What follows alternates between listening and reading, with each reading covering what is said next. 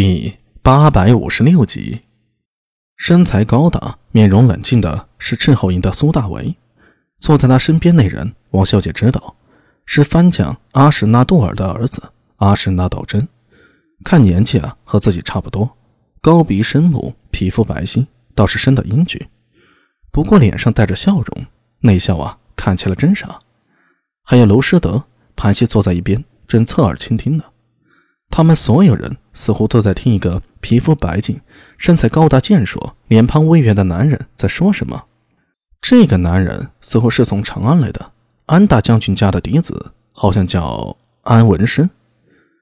王孝杰正想着，忽然发现安文生停下来了，所有人的目光一起投向自己。他忙插手行礼道：“睡不着，所以也想来听听。”娄师德看向他，又看向苏大为。过来坐吧。苏大伟点了点头，王孝杰又行了个礼，这才走上去，挨着娄师德坐下来了。苏大伟扭头向他微微一笑：“你的剑法不错，今天多亏你啊，晚餐还能吃上兔肉啊。嘿嘿，呃，可惜行军急啊，如果能放开狩猎的话，这山里可不止兔子。”王孝杰说了一句，眼中一扫众人，忙改口道。啊！大家接着聊，我就是睡不着，过来坐会儿。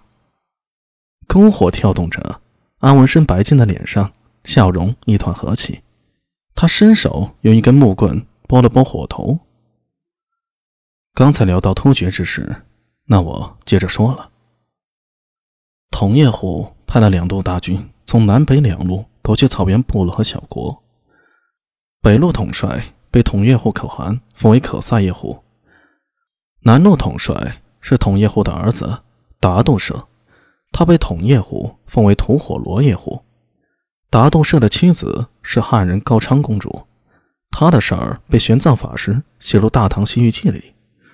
统叶户可汗勇而有谋，善攻战，苏北并铁勒，西拒波斯，南绝骑兵，筹归之，控玄十万，霸有西域，据救乌孙之地。又称廷于十国北之千泉，其西域诸国王熙受吉利法，并遣土屯以人兼统之，督其征赋。西戎之甚，谓之有也。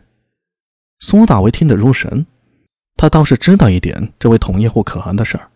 据说此人是西突厥可汗，活跃于隋末时代。唐高祖李渊曾以宗室之女与之结亲。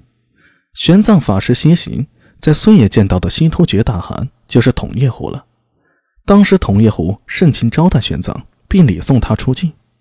王孝杰在一旁瞠目结舌道：“玄奘法师的大唐西域记，我曾听长安朋友说过，倒是不知道这西突厥的统叶户可汗。”娄师德在一旁说道：“呃，这个统叶户早就死了。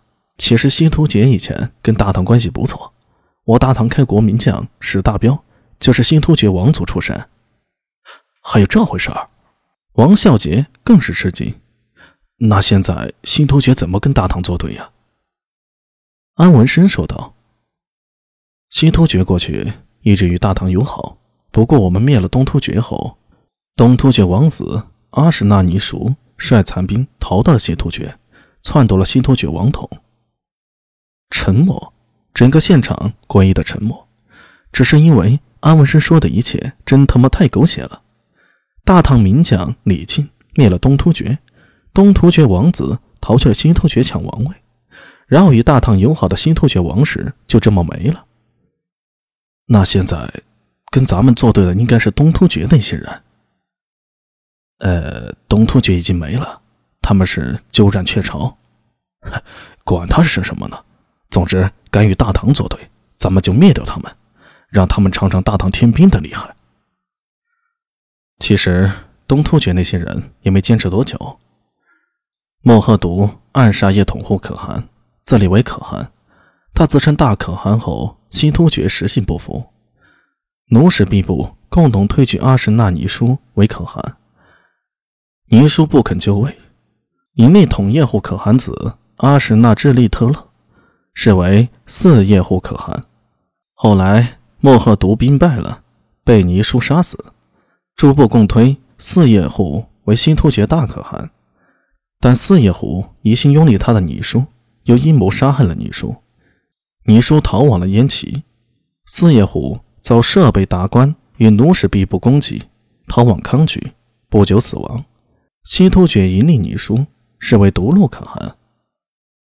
这一番话呀，听得在场众人都是头昏脑胀，头大无比。呃，不光你头大，我他妈都头大，听众也头大啊！苏大威忍不住向安文生道：“文生，光是听这名字啊，已经让我很头痛了。你是怎么记住这些的？”呃，其实记忆这种事儿也是天生的，要看天赋的。老子不想跟你说话了。安文生笑了笑，接着说道：“ 阿史那尼叔后来被大唐册封为。”吞安鲁巴西比利独路可汗，擦，这一串绕口的名字也太坑了吧！苏大为抽了抽嘴角，目光古怪的看向安文生。文山，你简直是活着的百科全书啊！呃，什么是百科全书？呃，你继续说。